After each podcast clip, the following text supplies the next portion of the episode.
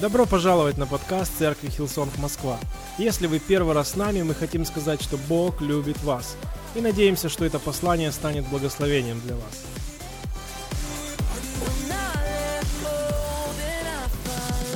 Кто был на этой неделе в кино? Кто ходил в кино? Есть такие? Дайте я угадаю, на какой фильм. Но правда ведь, наверное, если вы ходили в кино, вы ходили на фильм, который называется «Мстители. Две точки. Финал». Правда ведь?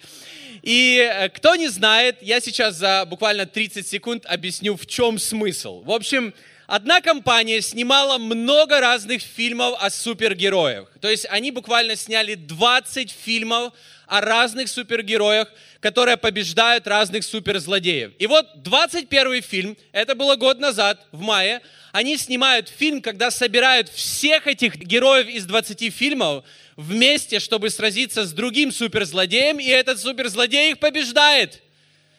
У-у-у.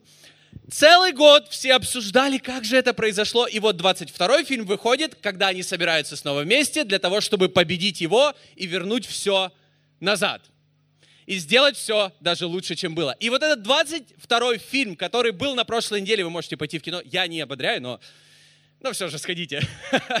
Он начинается буквально с того, с их проигрыша, с того, что было в прошлом году, когда они все проиграли, но этот проигрыш, это было начало их славной победы над этим суперзлодеем. В общем, простите за спойлеры, все рассказал. Но это было начало, то поражение, это было начало их славной победы. И вот я хочу просто провести параллель, что в прошлую пятницу мы говорили о том, что Христос пошел на крест за нас, но Он воскрес – на третий день.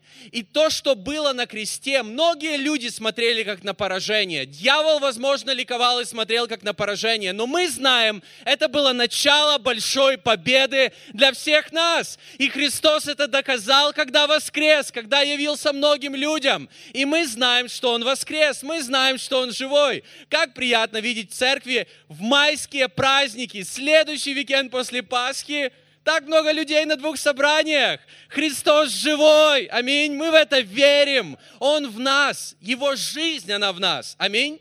Последний месяц я проповедовал перед Пасхой, я проповедовал на тему Евангелия не устарело, крест не потерял актуальность, или на кресте изменилось все. И сегодня моя проповедь называется «Все только началось на кресте». Крест стал не концом истории. По сути, крест стал началом истории. Какой истории? Началом истории церкви, началом истории твоего спасения, началом истории чьего-то другого спасения, того человека, о ты молишься. Он стал началом истории христианства. Все началось с креста. И поэтому я бы хотел, чтобы мы сегодня обратили внимание на то, что было сразу после того, как Христос воскрес на третий день, и до того момента, как Он вознесся на небеса. И прошло целых 40 дней. Библия говорит, что он 40 дней находился на земле и являлся своим ученикам, являлся разным людям для того, чтобы подтвердить, что он воскрес. И вот это я считаю как бы началом. После этого мы читаем то, что было в книге Деяний, как началась первая церковь. На 50-й день после того, как Христос воскрес, в Библии говорится, что Святой Дух – сошел на церковь. И этот день, день Пятидесятницы, многие считают как бы историческим днем начала новозаветной церкви, когда Дух Святой сошел, когда три тысячи человек покаялось и так далее, и так далее. Но что-то было между тем, как Христос воскрес, и вот этим днем, когда Дух Святой сошел на церковь, 50 дней. Из этих 50 дней, 40 дней Христос был здесь, на земле. Он являлся разным людям. И я хотел бы посмотреть на вот эту историю, потому что в Библии мы можем найти много разных мест, как Иисус являл себя воскресшим разным людям и чему-то из этого поучиться. Вы готовы? Кому интересно? Я целую неделю искал, читал последние главы Евангелия, начало книги Деяний, Новозаветное послание, чтобы найти все места из Библии, где Иисус являлся разным людям после того, как Он воскрес.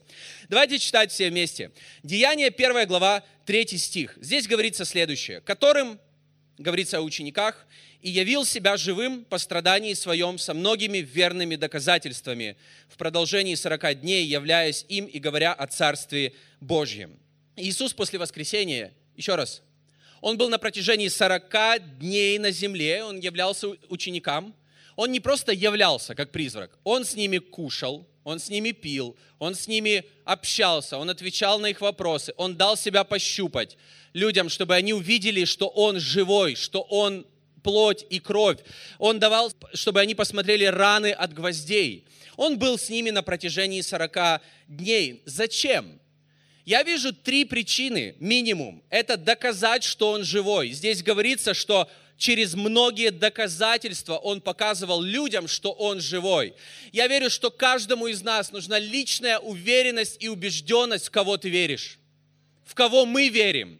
Потому что когда мы на собрании церкви, мы как бы все верим и все хорошо. Но когда мы дома, нам нужна личная уверенность, личное откровение, что я верю в Иисуса, который умер и воскрес, что Он живой. Аминь. Я не просто это где-то слышал, у меня есть личная убежденность. И это то, что сделал Христос. Он являлся многим людям, чтобы они лично убедились в этом.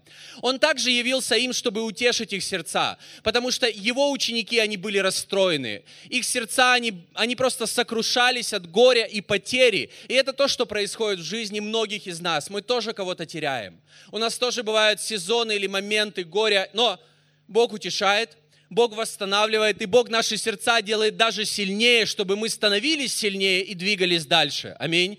И также Бог укрепляет веру. Я верю, что вот это вот, когда Христос являл себя ученикам, не один раз, кстати, он укреплял их веру. Потому что дальше в их жизни был огромный сезон, большой этап новых плодов, новых побед, начало церкви и так далее, и так далее. Наша история, та история плавно перетекает через 2000 лет в нашу.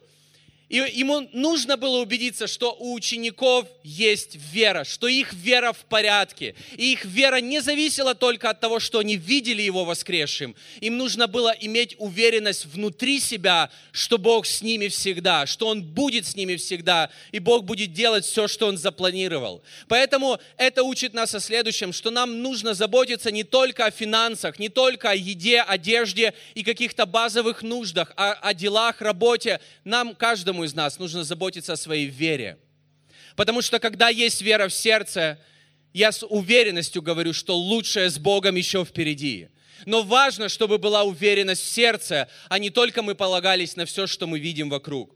И Библия описывает, что Христос являлся своим ученикам много раз на протяжении 40 дней. И в Библии мы находим 10 встреч людей с Богом, с Иисусом воскресшим, минимум 10 встреч, о которых написано, или люди, которые узнавали о том, что Он воскрес, и потом рассказывали другим людям. Я хотел бы, чтобы мы посмотрели на это. Мне кажется, это важно. Мне кажется, это, это нужно нам знать, что Христос являл себя многим людям. Зачем он это сделал и, и чему мы можем через это поучиться. Поэтому я подготовил небольшую схему на, на экране. Она будет появляться по мере того, как я буду проповедовать. Мы начнем с дня воскресения. То есть в тот самый день, когда Христос воскрес, Он являлся разным людям. И первое, о ком мы поговорим, это Мария Магдалина. Это была женщина, которая также верила в Иисуса, из которой Иисус, в Библии говорится, изгнал семь бесов. Он она была одной из учениц, она любила Иисуса, она следовала за Ним. И вот как написано о их встрече. Евангелие от Иоанна, 20 глава. Я буду читать с 11 по 17 стихи. Мария же стояла у могилы и плакала. Плача, она заглянула в могильную пещеру и увидела двух ангелов в белом. Они сидели там, где раньше лежало тело Иисуса, один в изголовье и один в ногах. Ангелы спросили Марию, женщина, почему ты плачешь? Унесли моего Господа, ответила Мария, и я не знаю, куда его положили. Сказав это, она обернулась и увидела, что там стоит Иисус, хотя она не узнала его. Женщина, сказала Иисус, почему ты плачешь? Кого ты ищешь? Она подумала, что это садовник, и сказала, «Господин, если это ты унес его, то скажи, куда ты его положил, и я пойду и возьму его». «Мария», — сказал ей Иисус.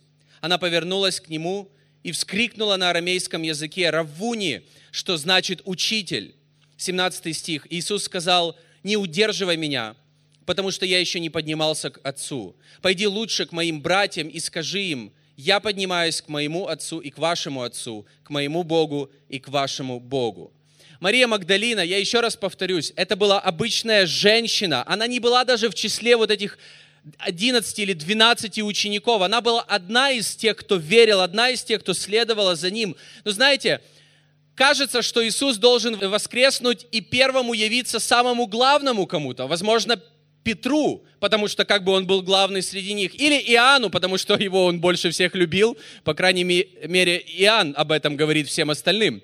Но он является Марией Магдалине, женщине, женщине, которая приходит, чтобы увидеть его. Он как бы нарушает все религиозные предубеждения и правила. Почему? Потому что Иисус пришел в этот мир, Он пошел на крест, Он воскрес, не для того, чтобы строить или начать новую религию, по которой, знаешь, как будто Бог нам говорит, что нам нужно делать, чтобы приблизиться к Богу. Нет, Бог сам пришел на землю, Он сам спустился к нам, чтобы взять нас и подняться туда, где был Он. Аминь.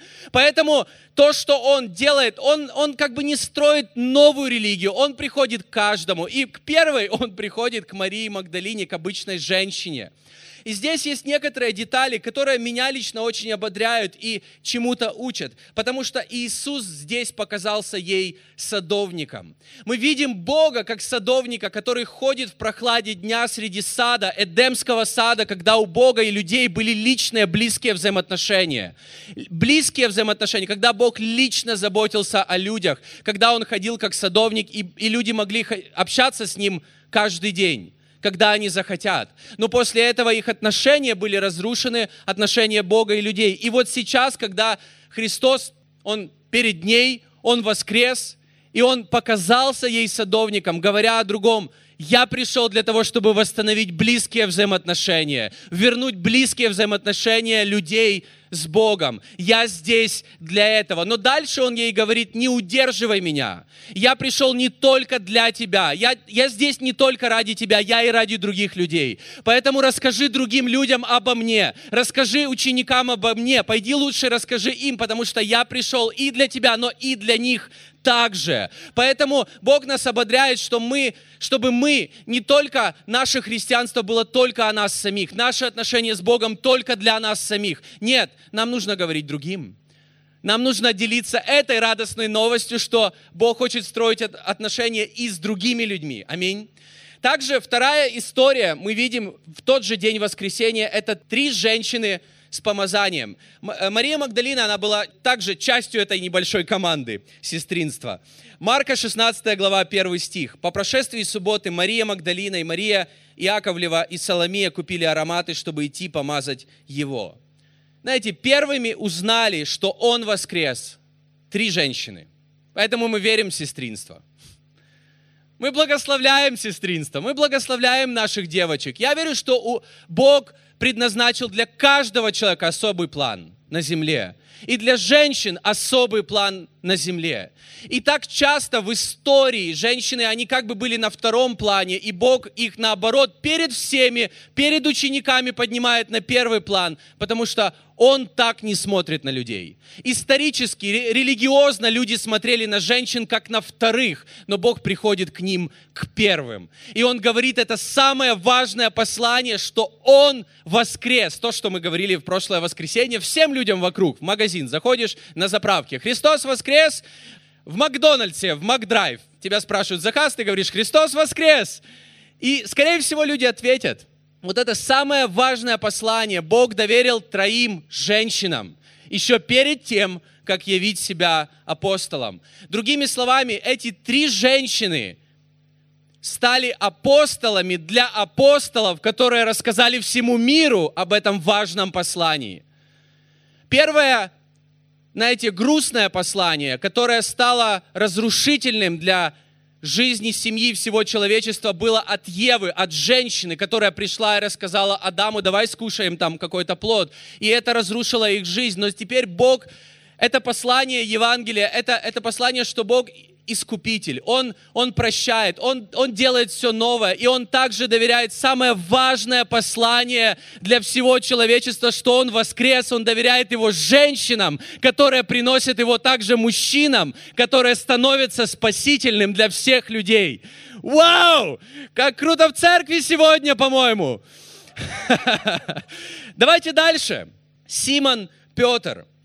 Это был первый из апостолов, из мужчин, который увидел Иисуса. Луки 24 глава 34 стих говорит об этом, которые говорили, что Господь истинно воскрес и явился Симону. Симон Петр, так его звали. Ну, знаете, Петр Александрович, ну, как-то так. Э, Симон Петр. Петр один из учеников. Но я верю, что Иисус не просто так приходит к Петру, не потому, что он был самым главным, но потому что, возможно, как самый главный, он допустил самую большую ошибку несколько дней назад, отрекшись от Иисуса три раза – Три раза именно он отрекся. Все разбежались, но, но он следовал за Христом. И когда все говорили, мы тебя не оставим, Петр говорил больше всех. Иисус, может быть, они оставят, но я так точно не оставлю. И он говорит, не пропоет сегодня петух, как ты три раза отречешься от меня. И он отрекся от Иисуса три раза. И Христос приходит к первому, к Петру показывая, что он прощает его, показывая, что он верит в него все равно. Он знал, что будет, но он воскрес для того, чтобы начать что-то новое в его жизни и в наших жизнях также. Мы тоже ошибаемся, мы тоже падаем, мы тоже знаете, иногда как будто предаем Бога или отрекаемся от Него, но Бог приходит к нам вновь и говорит, что Он нас любит и что у Него для нас есть будущее. Позже в другом разговоре, когда Иисус общался с учениками, Он также общается с Петром, и Он ему три раза так же, как будто, знаете, то же количество раз, сколько Он отрекся от Него. Он ему говорит, три раза, любишь ли ты меня? И он говорит, да, я люблю. Он ему дает знаете, второй шанс для того, чтобы доказать, что Петр любит Христа, доказать, что он может для Христа еще так много, и что Бог так много планирует сделать через него. Аминь. Это относится ко всем нам. Бог также относится к нам. Четвертое, кому Иисус явился, и то, что мы читаем в Евангелиях, это Клеопа и Лука по дороге в Эмаус. Это были два ученика, которые не были в числе 11 учеников, но они также верили в Иисуса, они также ходили вместе с Иисусом. Об этом мы можем прочитать в Луки 24 главе с 27 по 32 стих. Я возьму лишь отрывок, потому что эта история достаточно большая. 27 стих. «Иначе вот Моисея из всех пророков изъяснял им сказанное о нем во всем Писании, и приблизились они к тому селению, в которое шли, и он показывал им вид, что хочет идти далее, но они удерживали его, говоря, останься с нами, потому что день уже клонится к вечеру. И он вошел и остался с ними, и когда он возлежал с ними, то, взяв хлеб, благословил, преломил и подал им. Тогда открылись у них глаза, и они узнали его – но он стал невидимым для них. И они сказали друг другу, не горело ли в нас сердце наше, когда он говорил нам по дороге и когда изъяснял нам Писание. То есть Иисус по дороге, идя с ними, этим двоим ученикам, то есть он воскрес, у него здесь в руках раны от гвоздей, он идет с ними, и они не понимают, что это Иисус. Думает, ладно, зайду с другой стороны. Давайте-ка поговорим про Ветхий Завет. И он им начинает от Моисея, и вот эти все книги, которые мы видим в Ветхом Завете, он начинает говорить везде, во всех местах, где говорится о нем же самом. И они говорят, что у них горело сердце в этот момент. То есть они как будто, они горели, но свои глаза они еще не открыли, чтобы увидеть, что это он. Я верю, что сердца людей всегда загораются, когда мы, когда мы направляем свой взор на Христа. Когда в центре всего, что мы делаем как церковь, Христос. Когда в центре каждой нашей проповеди Христос. Когда в нашей жизни в центре Христос. Когда центр наших песен Христос. Сердца людей горят. Сердца людей загораются. И я верю, что церкви растут и горят, и они живые, в центре которых есть Христос. Поэтому видение этого дома, этой церкви, что мы будем строить поместную библейскую церковь, центре которой Иисус Христос, которая изменяет мышление людей благодаря Христу и влияет, чтобы они влияли на других людей и влияли на мир. Давайте читать дальше. Ученики без Фомы. Это было также в день воскресения, поэтому это все было в один день. В конце, после этих всех событий, Иисус пришел к ученикам, но Фомы не было – я не знаю, по какой причине в Библии не написано. Может быть, пошел в кино.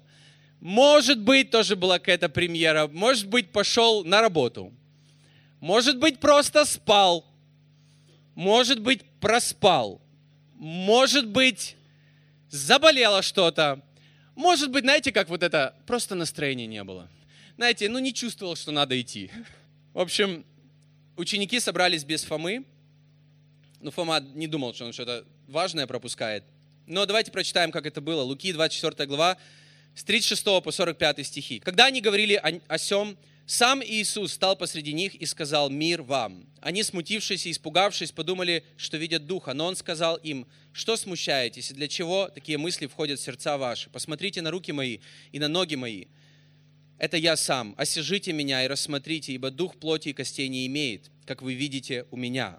И сказав это, показал им руки и ноги. Когда же они от радости еще не верили и дивились, он сказал им, есть ли у вас здесь какая пища? То есть до этого момента они даже не верили. Они подали ему пищу, и он даже ел с ними.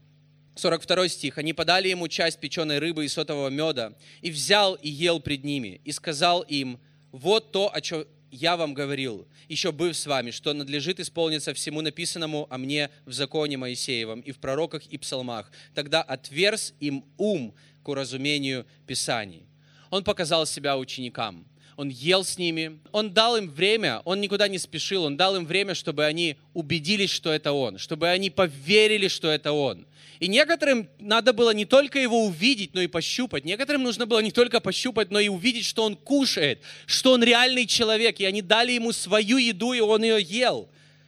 Потому что, снова-таки, для Бога важно, чтобы у каждого из нас была личная уверенность, личная убежденность, в кого мы верим, за кем мы следуем, кто Господь в нашей жизни. Это очень важно. Дальше, через 8 дней, Фоме пришлось ждать 8 дней. То есть он премьеру пропустил. 8 дней. Это была встреча, наконец-таки, 11 учеников без Иуды вместе с Фомой. Они были тогда вместе. Мы прочитаем, это Евангелие от Иоанна, 20 глава, с 26 по 29 стихи. После 8 дней опять были в доме ученики его, и Фома с ними. Знаете, Фому уже привязали к стулу, не уходи никуда 8 дней. Пришел Иисус, когда двери были заперты, стал посреди них и сказал «Мир вам». Кстати, когда Фома тогда пришел к ученикам, он сказал, я вам не верю. И пока я сам лично не увижу раны от его гвоздей, я не поверю. Так вот, Иисус в 27 стихе здесь говорится, он говорит ему, потом говорит Фоме, подай перст твой сюда и посмотри руки мои, подай руку твою и вложи в ребра мои, и не будь неверующим, но верующим. Фома сказал ему в ответ, Господь мой и Бог мой. Иисус говорит ему, ты поверил, потому что увидел меня блаженны, не видевшие и уверовавшие. После того, как Иисус явился ученикам, Он также явился Фоме.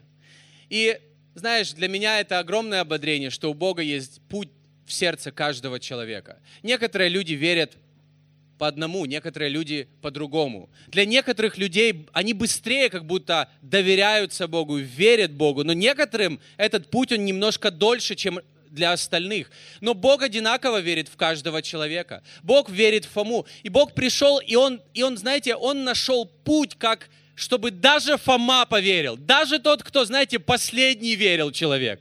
Всегда есть, не знаю, может быть, среди нас те люди, которые они готовы бежать за Иисусом в первых рядах, и те люди, которые, они также верят, но они как бы немножко, ну, немножко не сразу я так буду со всеми вами участвовать в этом всем, я немножко попозже. Мне немножко нужно больше доказательств, мне нужно немножко больше времени. И Иисус подождал 8 дней. Уже Фома думает, уже как-то долго, но он доказал ему, что он воскрес. И историки говорят, что Фома это был тот, кто зашел дальше всех, принеся благую весть, новость о Христе, аж до Индии. Это был тот, кто последний поверил, но он сделал не меньше всех, а он дошел дальше всех. Аминь. Также Иисус еще через несколько недель встречает своих учеников на Галилейском море, когда они были на рыбалке. Это одна из моих любимых историй, потому что она и об улове, и о разговоре Иисуса с Петром. Но я прочитаю лишь несколько стихов, потому что у меня нет много времени. Это Евангелие от Иоанна, 21 глава, 5-6 стихи. Иисус говорит им, дети, есть ли у вас какая пища? Они отвечали ему, нет. Он же сказал им, закиньте сеть по правую сторону лодки и поймаете. Они закинули и уже не могли вытащить сети от множества рыбы.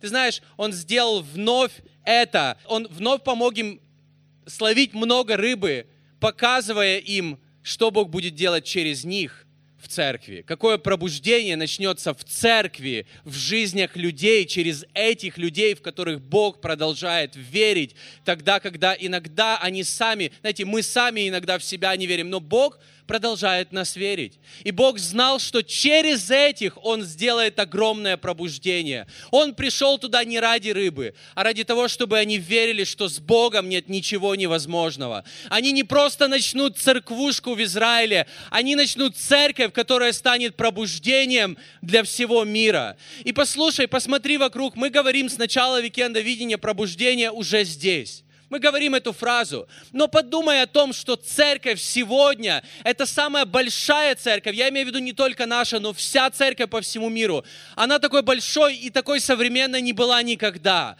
В нее приходит каждое воскресенье миллионы людей, и толпы приходят и каются каждый Каждое воскресенье возможно каждый день. И мое желание, мое, не знаю, моя ревность, чтобы мы видели это пробуждение, чтобы мы видели его, как Бог это делает и в нашей церкви, и что мы часть этого вместе. И если Бог это мог делать через них, Он может это делать через нас. Если Бог делает какое-то пробуждение где-то на другом континенте, это не важно. Бог может делать это здесь, в Москве, в нашем доме, в нашей церкви, в твоей жизни. Твоей жизни. Дальше, в эти несколько недель Иисус также явился еще нескольким людям.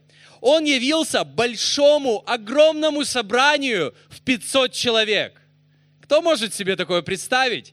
То есть Христос, который воскрес, Он не только являлся отдельным людям, Он явился целому огромному собранию, и об этом говорится в первом послании к Коринфянам 15 главе. Я буду читать с третьего стиха. Ибо я первоначально преподал вам, что и сам принял, это пишет Павел, то есть, что Христос умер за грехи наши по Писанию, и что Он погребен был, и что воскрес третий день по Писанию, и что явился Кифе, то есть Симону Петру, потом двенадцати, потом явился более, нежели пятиста братьям в одно время. Это говорится об этом собрании, о нем говорится и в другой, в другом месте из Библии из которых большая часть до ныне живых, а некоторые почили. Потом явился Иакову, также всем апостолам.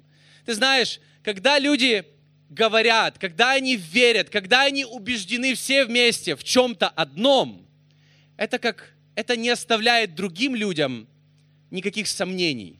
Люди верят, если они видят, когда много людей проповедуют и верят в одного – Поэтому я ревную, чтобы в нашем городе было больше людей, которые все проповедуют о Христе, который есть в их жизни.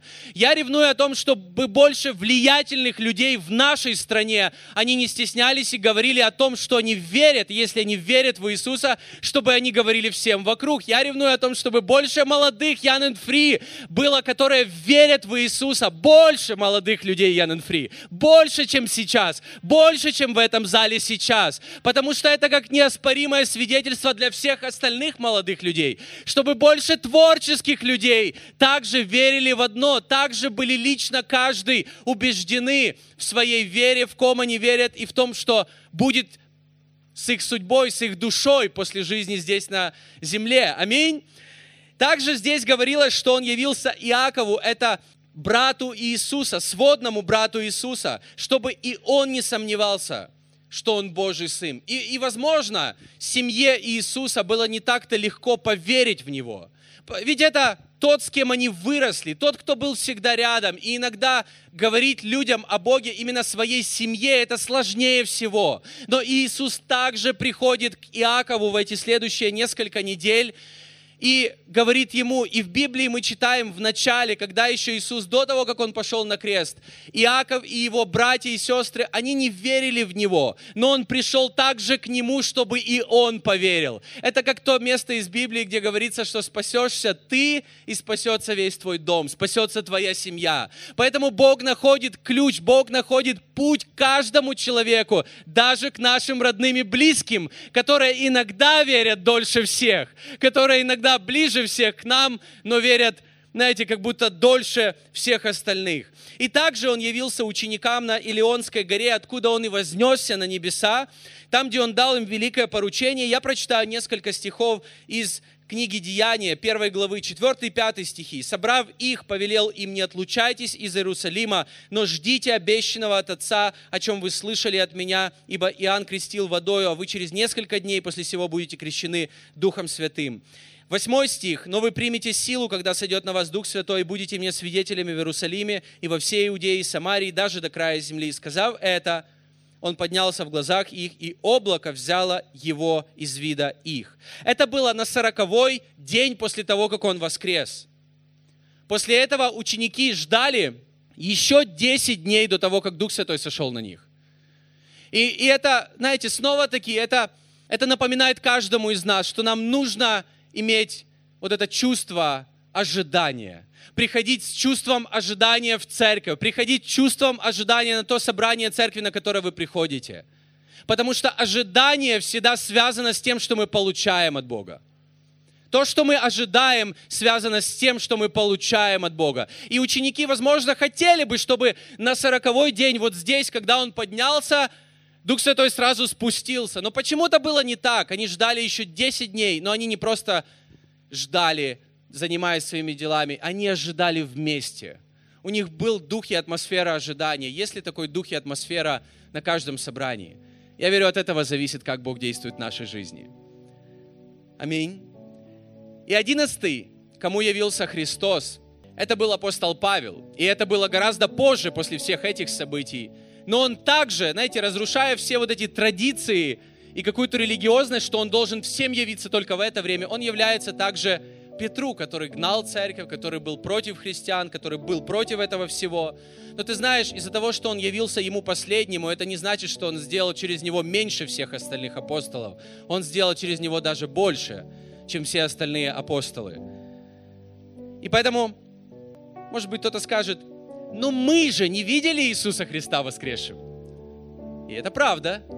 Мы верим в Него. У меня лично нет сомнений, что Он воскрес – что Он умер на кресте и воскрес. Потому что такое множество людей видели лично Его. У меня нет сомнений. Но важнее это не то, что мы можем увидеть Его, а то, что мы можем верить в то, что это произошло. И вера гораздо важнее, чем то, что ты видишь своими глазами. Потому что некоторые ученики, даже видя Иисуса, все равно не верили. Евангелие от Иоанна, 20 глава, 29 стих. И Иисус говорит, ты поверил, потому что увидел меня, блаженный не видевшие, то есть мы все, и уверовавшие. Из-за того, что ты веришь, зависит гораздо больше в нашей жизни, чем то, что мы видим. То, что происходит благодаря вере внутри, в нашем сердце, гораздо важнее, чем того, что снаружи в нашей жизни. Спасение начинается изнутри в наружу и изменяет все снаружи, но начинается здесь, внутри из-за нашей веры. Не снаружи, благодаря каким-то религиозным правилам, обрядам и традициям, которые мы можем сверху привнести в свою жизнь. Нет, когда мы верим в своем сердце в Иисуса. Вот как начинается спасение, вот как начинается пробуждение лично в жизни каждого. Поэтому самое большое доказательство, что Христос воскрес и что Он живой – не только в том, что его видело такое множество людей, а то, что он живой воскресший в жизнях обычных людей, в твоей жизни. Вот это доказывает, что Христос воскрес и что Он живой. Когда твоя обычная жизнь, ты жил как-то, но это полностью изменилось. Когда твоя греховная природа, она осталась там позади, и ты уже не хочешь жить ради тех вещей, ради которых жил. Ты даже не хочешь жить ради самого себя, себя но тебе хочется жить и служить Богу. Первая глава, 8 и 9 стихи. Это последний стих, который я прочитаю. Вы не видели его, но уже любите его. И сейчас, не видя его, вы верите в него и радуетесь неописуемой и славной радостью, достигая цели вашей веры, спасения ваших душ. Спасение зависит не от чего другого, как только от веры. И апостол Петр, он говорит, как классно видеть много людей, которые не видели Христа, но верят в Него.